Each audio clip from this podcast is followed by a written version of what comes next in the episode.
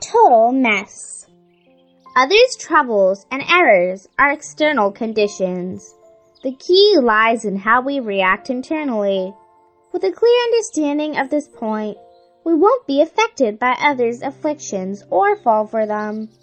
Equipped with the right view and right mindfulness, we won't be swayed by others' wrong views and agitations.